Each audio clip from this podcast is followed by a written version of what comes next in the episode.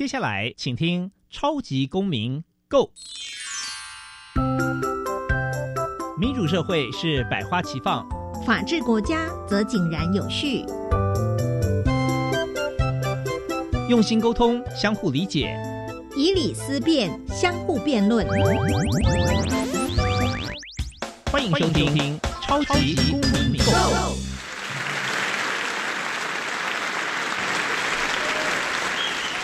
各位听众朋友，大家好，欢迎再次收听《超级公民 Go》。本节目呢是由教育部所委托，由国立教育广播电台与民间公民法治与教育基金会联合制播。我是节目共同主持人苏格格苏明祥。民间公民与法治教育基金会主要有两大出版品，第一大出版品是民主基础系列，那主要探讨四个核心的议题，就是隐私、正义、责任跟权威。那第二大出版品呢是公民行动方案系列，那主要带领公民呢去了解一些公共议题，提出解决的政策，检视政策，并且实践政策。那这两大出版品呢，是我们基金会的这个主要的推广的这个法治教育的内容。那此外呢，我们也关心校园的辅导管教，也出了两本书。那也举办了很多的这个教师法律研习营，那也举办了很多的公民行动方案竞赛，希望能够带动整个台湾的人权法治教育的提升。接下来我们进入小小公民庭看厅，小小公民庭看厅。在这个单元，我们将会带给大家有趣而且实用的公民法治小知识哦。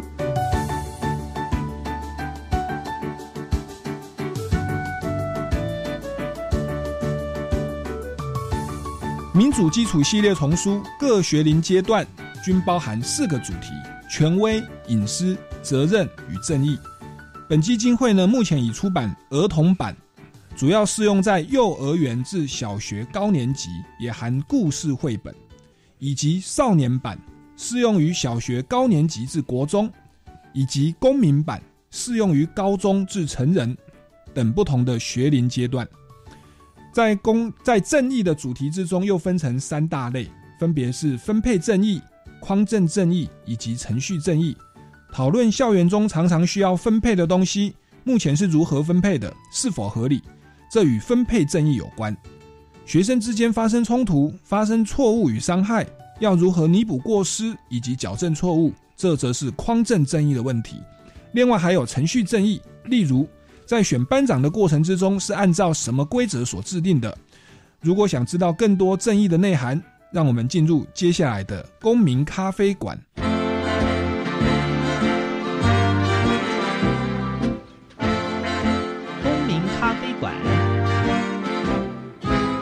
倒杯咖啡，跟我们一起在公民咖啡馆分享近期最具代表性的公民时事。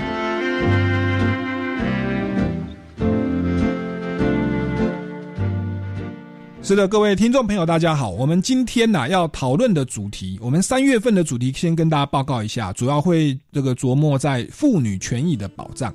那我们今天的主题呢，会这个邀请到许明宪大律师。就是跟我们谈一下这个妇女权益当中啊，跟正义有关的主题，也就是施行正义哦。前阵子非常爆红，而且社会上陆陆续续在发生的这个案例哦。那许明宪大律师的背景，先跟大家简单介绍一下，他具有法律与哲学的双背景哦。那以前曾经担任过高中公民老师，后来呢去考。去这个考取律师资格，目前呢是担任职业律师，那同时也是民间公民法治教育基金会的执行委员，所以对于我们的民主基础系列非常的这个理解，也知道呃如何去这个推广跟运用在实际案例当中。在我们二月份的节目就曾经邀请许大律师来谈论有关隐私的问题，那今天我们要持续邀请他哦来跟我们谈论有关正义的问题，我们掌声欢迎许大律师。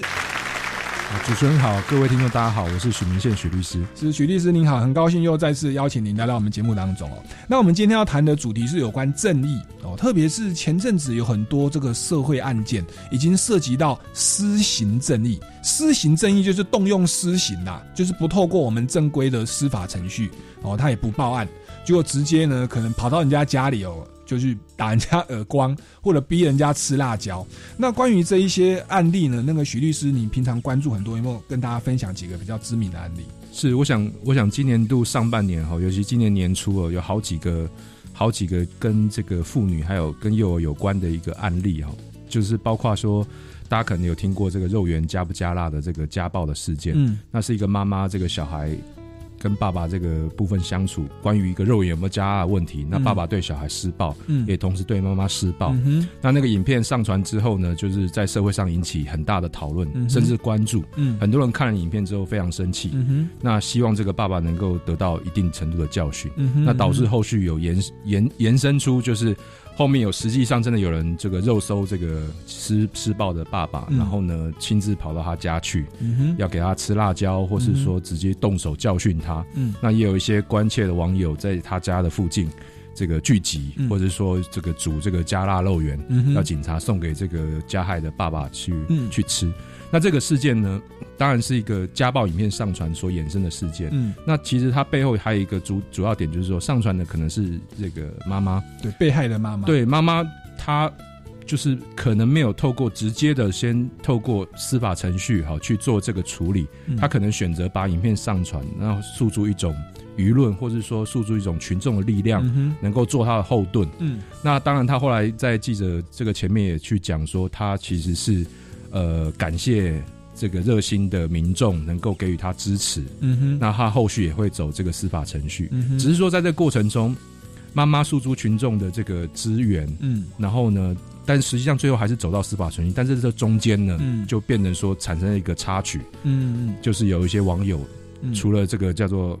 心理上的支持之外，嗯，是直接到现场去实现他们所谓心目中的正义。是，那我想这个事件是蛮值得去讨论的。他等于是有一点私刑来实现正义，说或者说叫以暴制暴啊。因为我看那个影片，那个那个去就是民众啊，跑到那个施暴的爸爸家，是逼他吃辣椒哦，然后加辣的霸完了。后来那个爸爸就把辣椒丢在地上。后来那个民众就看不下去，就当众呼他巴掌，而且还有自己录影存证了。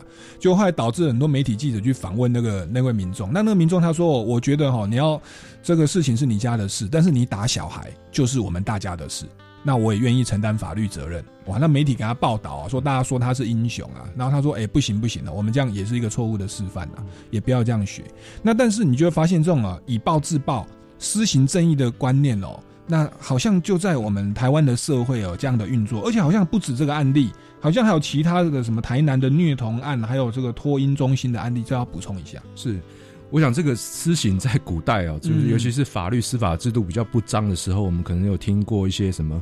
路见不平，拔刀相助 这样的说法，对，或是某人叫替天行道，对，不不是说有法律来制裁他，是替天行道。是，那像这个，我们举国外的例子好了，像这个罗宾汉，对对对，或是说像呃动漫里面出现的像蝙蝠侠，哦，也有这方面的问题，就是说他可能不是走司法程序，对，他有他自己的方式去处理对。这个问题。那现代的这个私刑正义，他我我我大概观察一下最近发生的事件，他可能。大概有三个三个步三个这个步骤，或是三个这个条件，就会变成是他们产生这种叫私刑，去用私刑方式实现正义的方式。第一个是说，他常常都是在网络或媒体上先看到一个让这个看的人难以忍受的这种不法或不义的事件。是。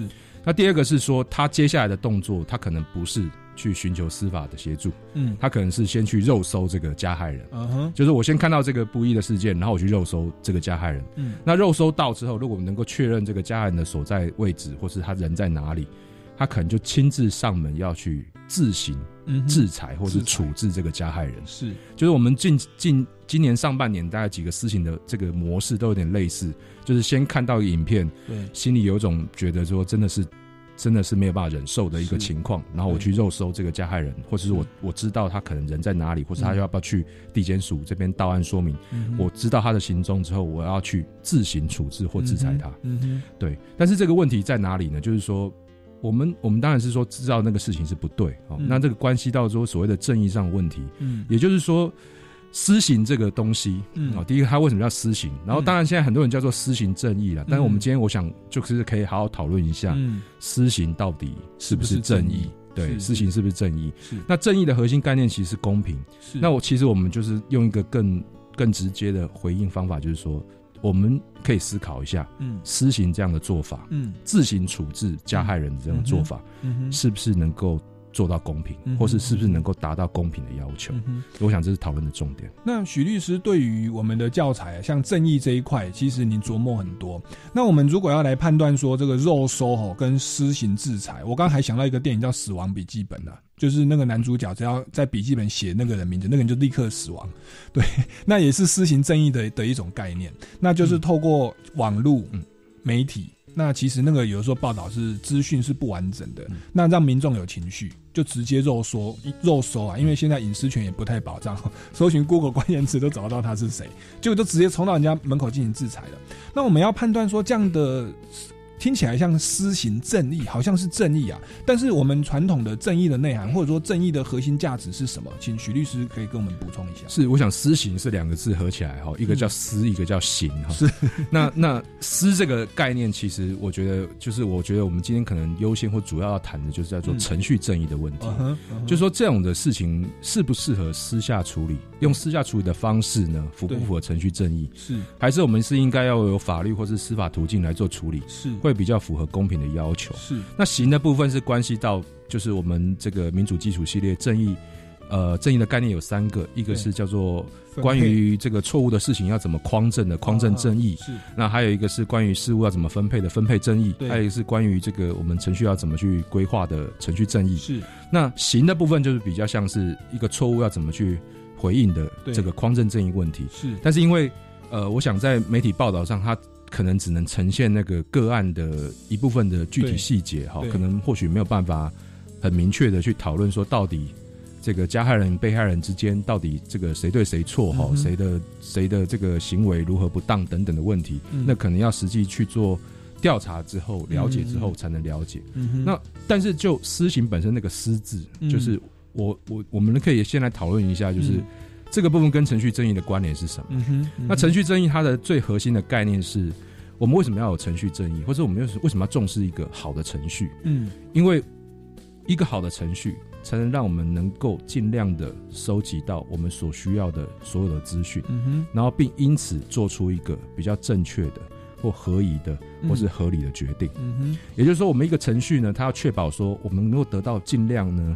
完整的资讯，嗯然后让我们能够做出正确的一个决定或判断。嗯哼那如果说一个程序它没办法让我们得到完整资讯，嗯。那因而导致我们可能会做出，或是很可能会做出嗯。错误的判断或是决定，嗯那这个就会有我们认为就比较不符合程序正义上的问题。嗯哼也就是说，这个程序可能是一个草率的嗯或不适当的。嗯。那我们回来看一下私刑的事件，就是说，嗯。很多这个网友看到这样的事情，就是呃就有一句话讲说，这个我拳头都硬了，好、嗯。或者是说，或是他虐童，我虐他，哈，可能有网友就说他虐童，我虐他，或者说这个打小孩就是我要来出手。对。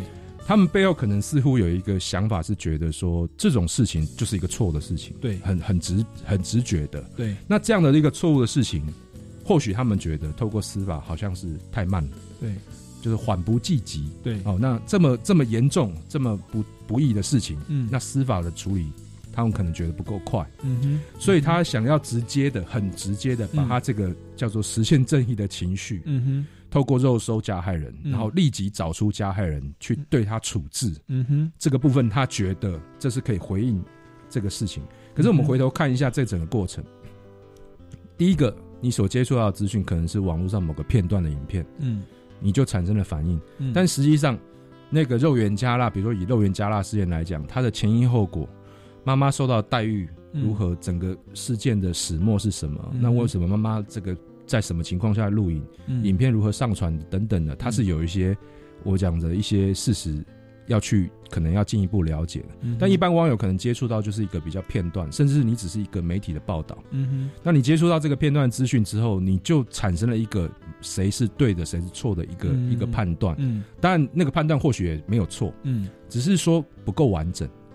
对，也就是说，为什么这个爸爸会对小孩施暴？嗯那爸爸本身有没有什么问题？嗯是不是他之前也有类似的类似的的行为？嗯哼那他为什么会？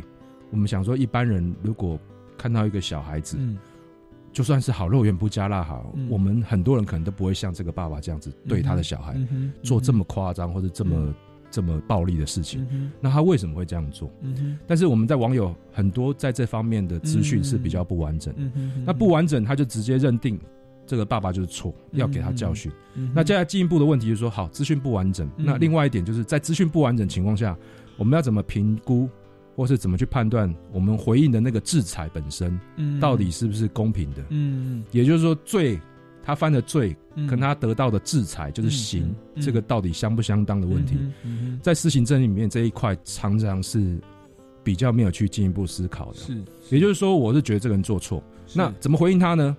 我就用我当下想到的方式回应。是。也就是说，情况我都还没有很清楚，但是他就不对，那我、嗯我怎么回应？比如说他去打他儿子，嗯。那我就去打他，嗯哼。好，那就去打他。嗯。那这个正义显然他在我们讲做了解资讯方面，还有做出正确判断上面，嗯他都是属于一种可能稍微比较冲动的做法。是是。那这冲动做法，就往往可能会发现，像我们今年上半年的事件就有，比如说有一个托运中心发生虐童事件，但是网友淡喜的是隔壁的幼儿园，那甚至搞是隔壁的幼 隔壁的幼儿园老师要出来清洗这个鸡蛋，也一样受到这个叫嚣与与某种程度的这个威胁。是是，那就是说你，你第一个你就是可能是打错人了。那好，你说肉圆加辣事件，就是好像没有打错人，对，那我去找他，但是但是这样的一个做法，嗯。我们讲说罪和刑相不相当问题，就是说我们这样的做法就是变成一个叫做以暴制暴，对。或是说用他所做的那个让你觉得不能接受的事情去回应他。比如说，我不能接受他打小孩，或是他打人，嗯嗯嗯。可是我用打他的方式去回应，嗯是，那这样子是不是公平的？是回应是。就是如果你都不能接受他用暴力对付别人的话，嗯。那或许有人会提出一个观点，就是说，哦，他是用暴力去对付小孩，嗯。然后这不一样，那他是个成人，我可以用暴力对付他。嗯。可是大家稍微在台湾，只要有一点基本的法律概念，都知道伤害别人，不管对象是小孩还是成人，对。他都是不对的事情。对。那我们现在用了一个不对的事情去回应他，变成说，对加害人原来那个爸爸嗯嗯他是错的，嗯他可能因为虐童，他也要要受到一定的法律制裁。但是你呢，这个个动私刑的网友呢，嗯你是去满足了心理上的这个情绪是没有错，嗯。只是你自己是不是也一样违反了法律，对。要付出代价？对。那用做错事来回应做错事啊，到底是不是一个正正确的做法？嗯那这个前面又是在于说，我们刚刚讲那个私刑启动的一个连结，就是嗯看到影片或是新闻起反应，然后肉搜，然后自行制裁，嗯它又是一个缺乏程序正义的一个方式，嗯就可能会环节里面会出错。那你回应的方式，最后有导致说你自己也做错事，嗯让社会产生更多的犯罪。那这是不是一个适当的做法？是就是我们要好好思考。是是，所以这个特特别是谈到施行的这个施是程序正义，程序正义就是要收集所有资讯，做出和公平的决定。嗯但是我们一般民众如果透过网络媒体，然后就产生情绪，那资讯会收集不完整啊。就像这个有人是明明是哪一家都都搞错了，然后就就去砸鸡蛋砸到错误的那一家。以前有人好像有一个计程车司机也不断被开罚单，他很生气，就去冲撞交通部。交通部说这个罚单是警察大队开的，不是我们，跟我们不不同体系。那所以在做出之后决定，其实要有充分的资讯啊，包含说那个爸爸他为什么只是因为没有辣椒的事情就打小孩打妈妈，是不是过去有很多的状况，包含这个爸爸有没有精神方面的疾病，或者是他过去也有可能被打过，或者是怎么样？那凡此种种，其实都会牵涉到最后他要不要。被这个网友，然后这样给他用打的方式来来来去承受这个处罚，所以我们在做出一个判断的时候，不能只听片面之词，或者是影像或媒体的单方的陈述。所以最好的程序正义方式应该是呃进入司法程序哦，它会相对的比较周延，因为有有。有这个原告方、有被告方、有证人，然后还有一个公正第三者的审判方。那当然说人类不是完整的啊，但是透过很多人这样不同的角度去看一件事情，他的这个资讯会相对完整，那做出的这个决定也会相对的是合法的回应方式，不是就打他。我们可能是要用符合人性尊严的方式，用正面的方式去对抗不正面的方式嘛。你不能不能以暴制暴，人家强暴我。那我们司法就判决我们要强暴他。那像我们政府也变成是违法的。好，那所以这个程序正义的议题非常重要。那我们现在先稍微休息一下，进一段呃广告跟音乐。我们待会再请教一下许大律师有关正义的其他议题。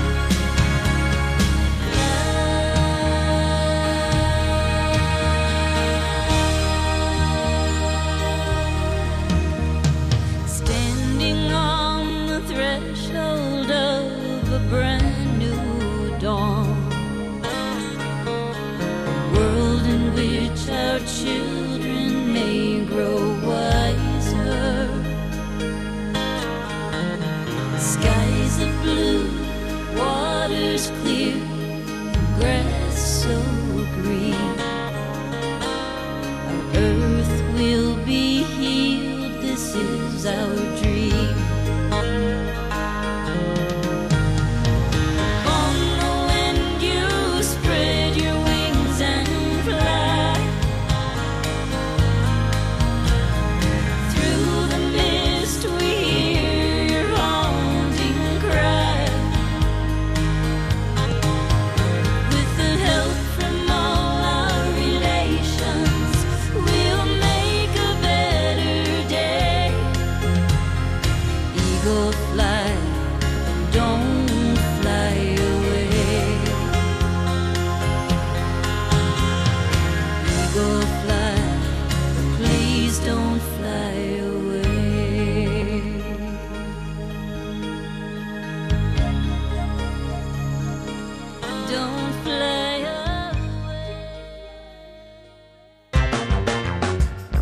界到底有多大？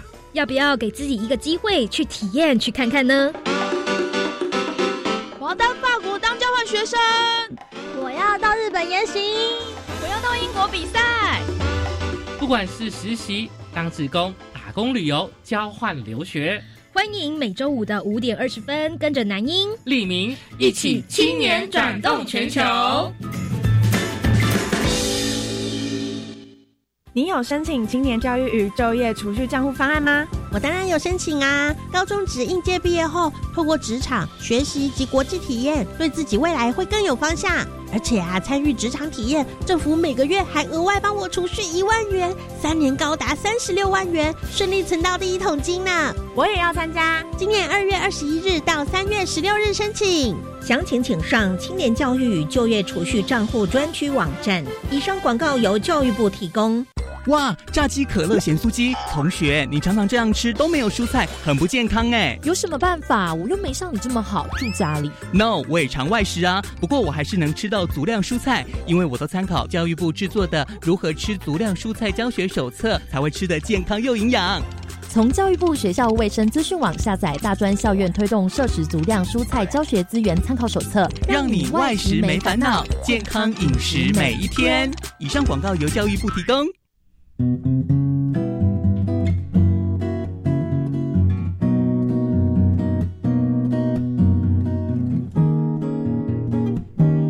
是苏命苏米恩，你现在收听的是教育电台。哦，朋友们，就爱教育电台。耶。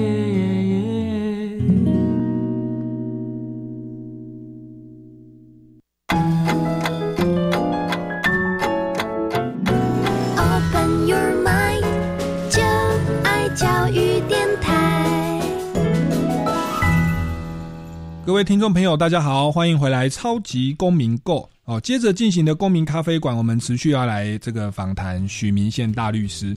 那他刚刚提到说啊，这个呃，网络民众看到以后会开始肉搜那个好像是坏人啊或加害人实施家暴的爸爸哦，然后就自己用自己的私刑方式进行制裁。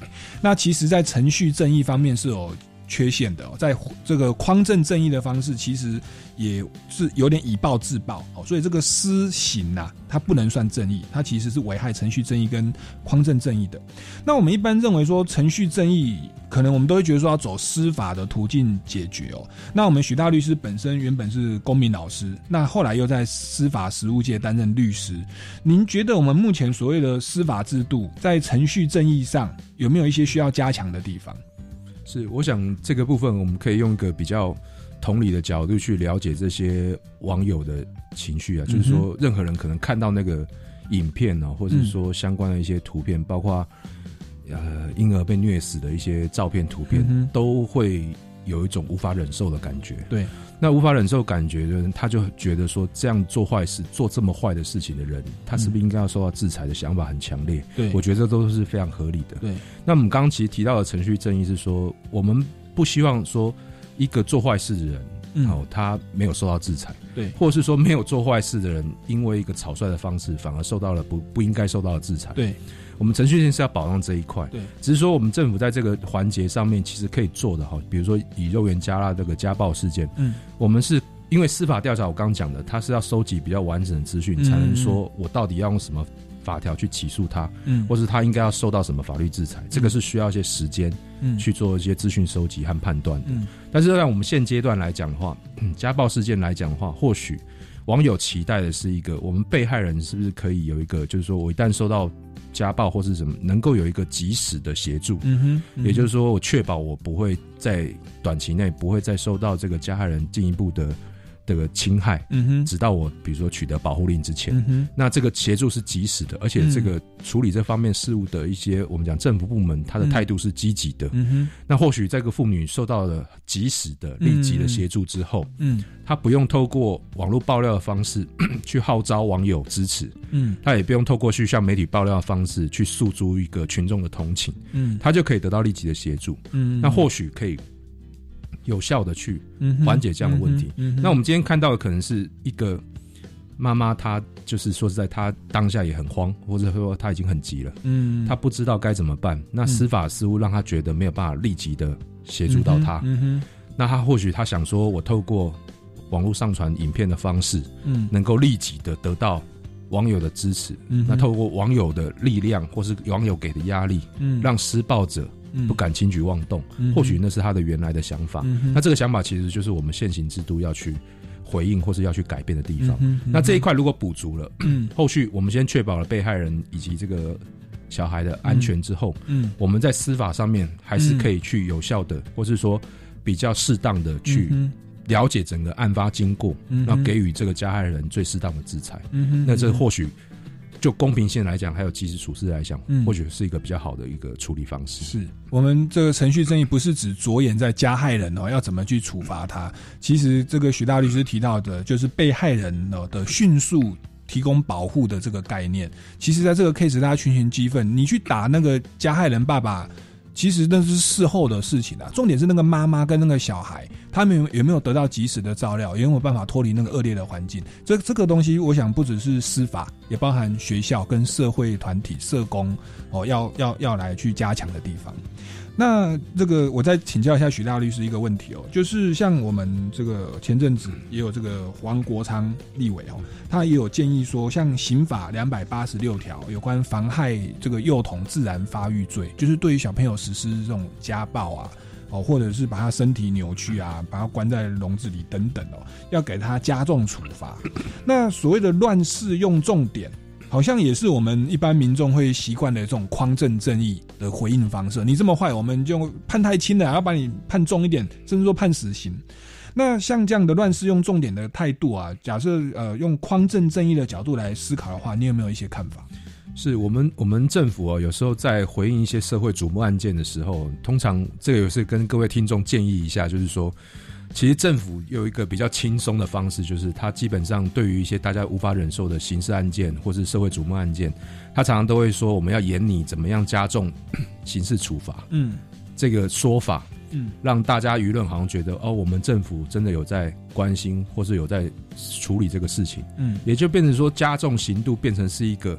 好像我不用研究太多这方面案例到底是如何发生的，那我就用一个加重刑度去做一个简单的回应。那我只要修立法修过，比如说原来的刑是什么样，我在网上加一点，好像就回应了群众的要求。嗯那那到底问题有没有解决？这可能是个问号。嗯那后续呢，又在发生同类的，比如说酒驾是一个很明显的例子。嗯每次酒驾就是可能就是民众就希望说这个太可恶，然后呢嗯政府的回应就是说那我们考虑加重加重。对，那各位要了解这样的一个做法哦，其实就是一个可能没有针对问题的回应方式。嗯什么意思呢？就是说我们要怎么解决酒驾问题，可能不是只有加重刑度这一个方面，嗯。而是有包括说，举个例子来讲，我想警察经过这么多年的执法，应该都蛮清楚的，嗯。什么时间，嗯。什么地点，嗯。好，最容易有一些这个喝完酒之后还驾车的一个行为存在。嗯嗯那他是不是 只要在一些我们讲所谓的热点，或者是一些一些所谓的比较频繁发生酒驾的一些时间，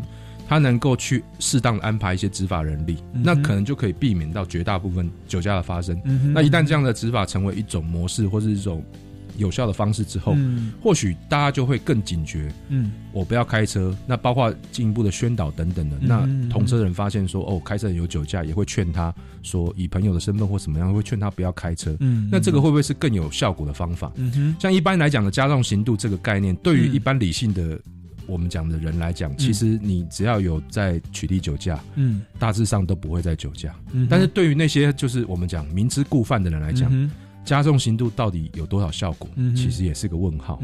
好、那这一件虐童事件也是一样，就是当然立法委员是考量到现在这个刑法像两百八十六条，嗯他是讲说对于这个未满十六岁的人施予凌虐或是其他妨害身心健全发育的，嗯目前的刑度是五年以下有期徒刑。嗯哼这个刑度到底适不适合，这个是可以去检讨。嗯哦，当然是可以去检讨。嗯哼但是其实像肉圆加辣这个事件，嗯我也要跟各位听众提醒一点，就就是，呃，这样的一个家庭或是这样的一个父母子女相处关系，他可能不是突然某一天就是父慈子孝、家庭和乐，突然有一天爸爸就变成这个叫做会打打骂小孩、会打自己太太的这种恶魔。嗯哼他可能都有一段时间了。嗯那一段时间的意思就是说，当你身边的家庭，或者说我们知道有些家庭有这样的问题的时候，嗯那我们是不是可以提早的去做一些协助或处理？嗯哼。我想可能这一块的问题会比较，不要等到说发生了这个叫做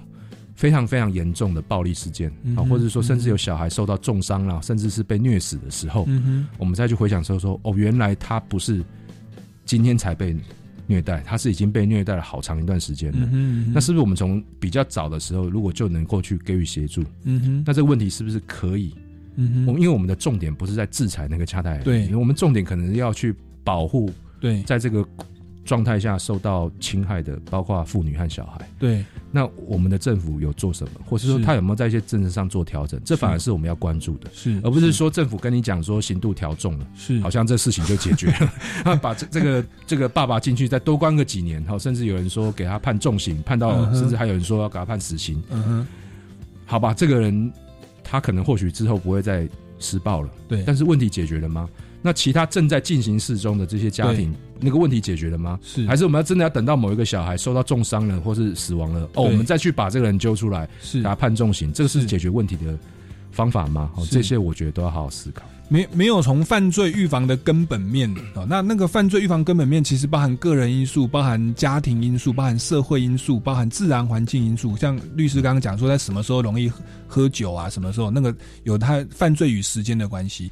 那没有在前面去做这些前置动作，然后就让犯罪自然而然的发生哦，就像不打不打疫苗啦，然后就让大家都生病，然后在事后。这个医治啊，没办法医治，就说放弃治疗。其 其实对社会资源是一个很大的伤害，所以我们与与其把重心放在后面说要加重点，那个用威吓的方式只是犯罪预防的众多手段其中之一。哦，那其实我们要把更多的心力放在前面的社会工作，特别是有有关这个妇女家庭的保障，我们的社会关怀跟救助，跟这样的一个对家庭的访视、家暴儿童的关怀有没有去落实，有没有编列这样的预算跟人力去去去去去支援进入那个状态？否则你现在把一个人那个肉圆的爸爸把他打死或判刑了，其实现在真的有很多还在发生，还没有被爆料，甚至有些是，呃，是。未来可能会发生的，他的那个家暴跟犯罪种子已经在心中了。那你没有去做做调整，没有从教育去做调整，那以后会有不定时的这个被害人再次发再再次出现，所以这是值得我们去认真面对的问题哦。那我想再请教一下许大律师，因为现在网络媒体发达哦，那这个这个当网友啊常常受网络跟媒体的资讯偏颇，就有立即的直接反应，然后就要做出这个施行制裁。那你可不可以一些提供一些具体的建议，可以提醒我们的网友要如何呃面对这一些资讯，或者说如何收集这些所有的资讯？是这个这个主持人提到这个，就让我回想到哈，嗯现今在校园里面，或者说我们其实，在台湾这个受过教育的人，其实我们也都了解台湾有法律有司法，嗯，但是为什么我们看到这样的事件，还是会还是会想要用自行制裁的方式去做处理？那我是觉得说，像我们现在的校园里面，关于这个，比如说同学做错事啦，或者发生霸凌事件，他整个处置或许在程序正义上，或者是在匡正正义这方面，哈，都可以有在加强的地方。嗯那因为比如说举个例子，像有些班上发生了这个互相这个打架或冲突事件，嗯。那有些老师可能是因为事务繁忙，或者说他本身也没有那么没有那个那样的一个专业，或者说没有那样的一个一个意识，嗯。要去把事情整个了解清楚。那很多的这样的事件，可能都是在一个比较。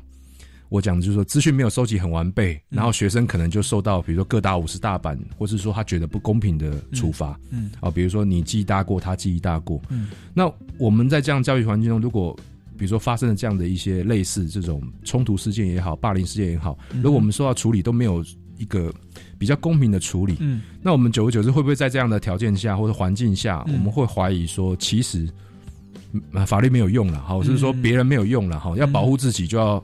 就要靠自己啊，嗯自己的国家自己就自己的这个生活自己保护。嗯。那变成说私刑的倾向嗯。会不会在我们在现在的教育环境中，就会默默的，就是可能会有一个这个等于说一个环境让他有这样的意识。比如说我在学校受到霸凌，我没有办法得到公平的处置，嗯那加害者也没有得到公平的处置，嗯。那我会变得想要用私刑的方式，或是我自己想办法看谁的拳头比较大，我可以找朋友来帮忙，嗯用更多人去回应人家的暴力，就是我只要我变得比他强，嗯我就可以制裁他。嗯那这样的观念是不是在校园里面就有点萌芽？嗯。那我们现行的关于这种校园同学之间的冲突，是不是有一个类似有没有一个类似司法制度去做一个比较适宜的及时介入的处理？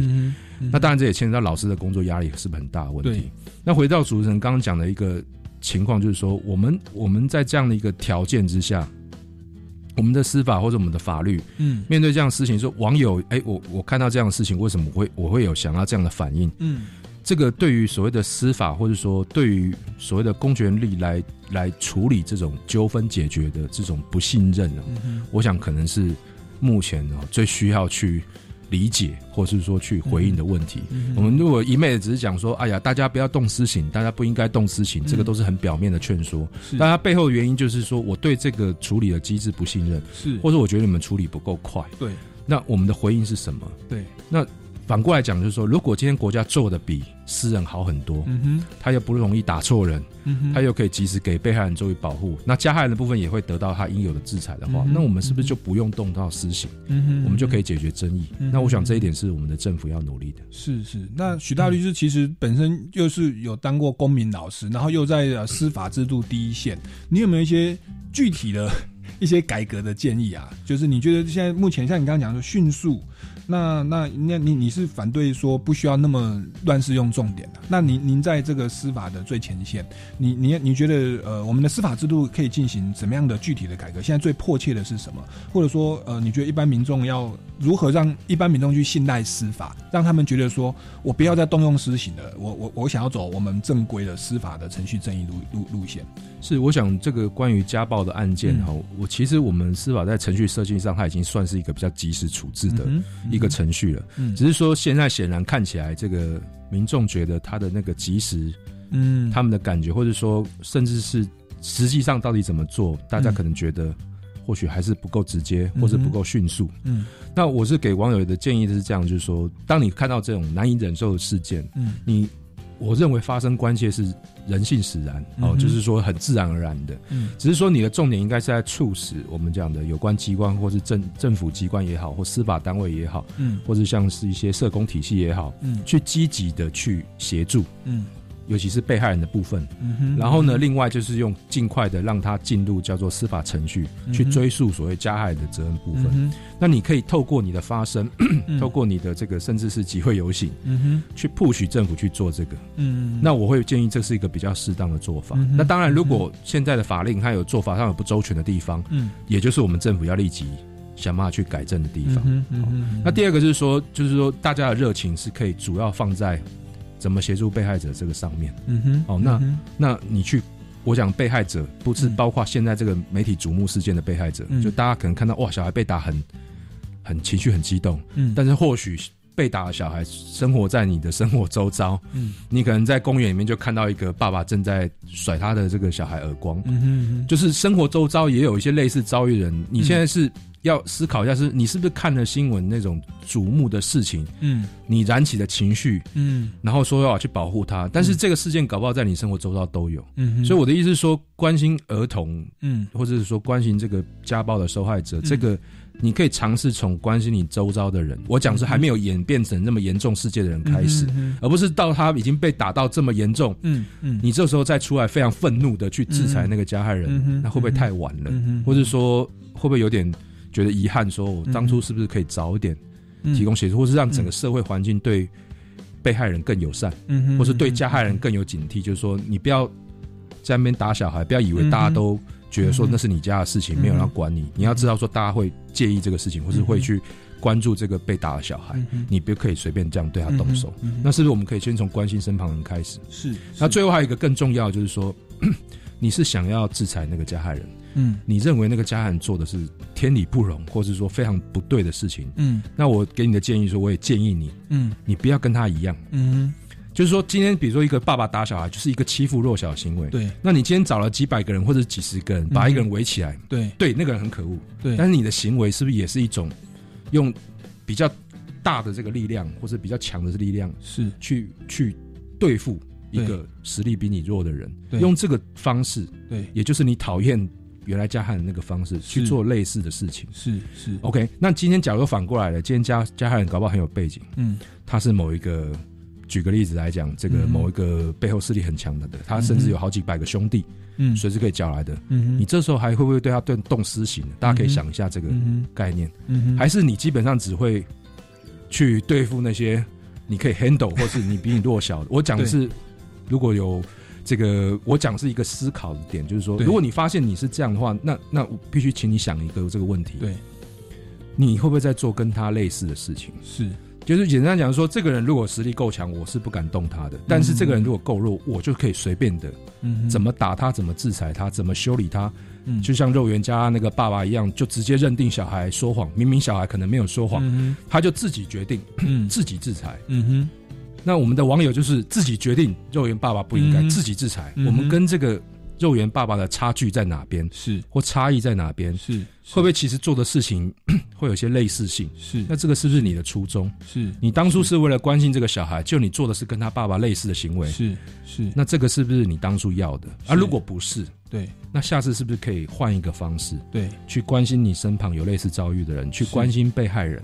对，然后你的积极或是上街头或是主张嗯。是去 push 政府，嗯。不管是修法也好，或者立即处置也好，嗯。马上去帮助那些你觉得最需要帮助的人。嗯另外就是赶快让加害者受到合理的制裁，嗯哼。是不是这样的做会比较好？是是，哎，谢谢许大律师跟我们分享这么多东西哦。我我我还有一个最后一个问题，因为您刚刚说不要等家暴发生到那个不可收拾，我们再去施行嘛。我们应该在初期阶段就就就关心朋友。那老实说，我我自己啊，我我这是我私人问题，但是我想也是社会的冰山一角。网友会有的时候会敲我，因为我还是有一些粉丝啊，他有的就上传照片哦，他说他昨天啊太晚回家，超过门禁十一点多被爸爸打，打到脸上有那个伤痕，他 po po 照片。然后也有人他是半夜回不了家，就是妈妈不让他回家睡。那我我我其实我跟他说，其实你们现在这种状况哦，是这个算家暴的一种。然后他们说，可是他们年纪还小，如果这样的话没地方住。我说，其实可以申请保护令啊，然后把家里赶走怎么样？可是他们说啊，可是这样又太严重。那我想请问一下徐律师，能不能跟我们听众朋友分享，像我们周遭朋友真的常发生这种案例，真的有在体罚，有在家暴，然后或者这种经常性的的的这种状况，我们要如何用具体的动作，也不要太超过，去怎么样回应，或者是打家暴专线吗？还是怎么样？我觉得整个社会就是要呈现出一个保护儿少的一个一个氛围啦，嗯或者是说在很多地方都直接讲说，不管你对小孩的行为有什么意见，嗯你都不应该对他暴力相向，对是用虐待他的方式。对，当然法律上处理上来讲，就是说保护令，说实在，对于很多家里面的人来讲是比较沉重的。是，也就是说，很多人为什么不愿意选择去申请保护令或怎么样？他就觉得说这是毕竟是家人，对，那我要诉诸一个外来的人去。去去某种程度上去限制我的家人或者制裁我的家人，嗯我要好好考虑。对更不要讲这个这个想发动的是个小孩，对，他本身这个说实在的，没有父母或没有家庭的资源，他可能没有办法独立生活。对那他要去透过这个方式去跟施暴者去对抗，对，这个是有点难以期待的。是，当然我们现在是还有一些像这个一一三这个家家庭这个家暴这个专线相关的专线是可以去跟聊一聊。那我们现在知道说有或许有些社工可以去介入了解。嗯好、这个家庭的状况，但是这整个社会的氛围，还有整个社会的社会的观念，嗯，目前看起来还是需要，就是说，有些事是家里的事没错，嗯但有些事一旦哈、超过某种界限，它就不是叫做家里可以私了的事。嗯哼那所有在当父母的人，如果你发现，举个例子，你发现你有这个压力很大，嗯。或者小孩施暴的状况，嗯。你自己要有自觉。第一个，这是不对的事情；嗯。第二个是你自己本身 可能就要寻求协助，嗯而不是说被你暴力相向的那个被害者要要去寻求协助，是你自己本身就要寻求协助。我是知道目前是有在做这方面的，但是或许嗯。可以透过一些社会案例去进一步的让大家了解是。这样的一个一个一个一个一个可以处理的事情。是就是说施暴者他也有他自己的问题，对，他如果解决他的问题，或许被害人的问题也就。解决了，对，那当然，被害人如果受到一种就是超过某种限度的嗯哼嗯哼。这种我们讲被虐的这个状况来讲，嗯那他是不是可以在什么情况下可以得到协助？包括我也知道有些所谓的中途之家，对，但是那个都有点类似叫做最后手段，就是说不得已我我我我不要走到那一步。对对，所以那个其实是一个整个社会网就各个不同的案例，对。我们怎么去协助？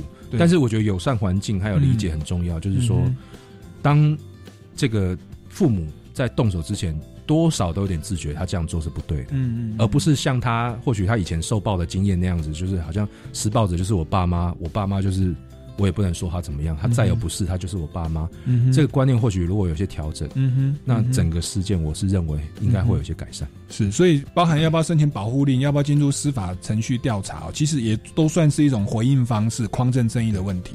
所以想要进一步了解我们这一套教材或正义的运作方式，也欢迎大家到民间公民法治教育基金会的官方网站或粉丝专业都有进一步的讯息。那或者说你们也可以上 YouTube 搜寻一部影片，叫做《思辨的智慧，我们就会把这个民主基础系列教材的内容，我们透过戏剧多媒体的方式哦，用这个一般学生日常生活会遇到的案例来这个。带入这个正义的思考工具的运作啦，隐私啊，或或这个责任、权威等等的这个思考工具的运作，可以让呃各级学校老师哦，或者是学生自己你在看的时候，或家长你想看的时候，都是一种寓教于乐这种多媒体的方式，可以轻松的学习。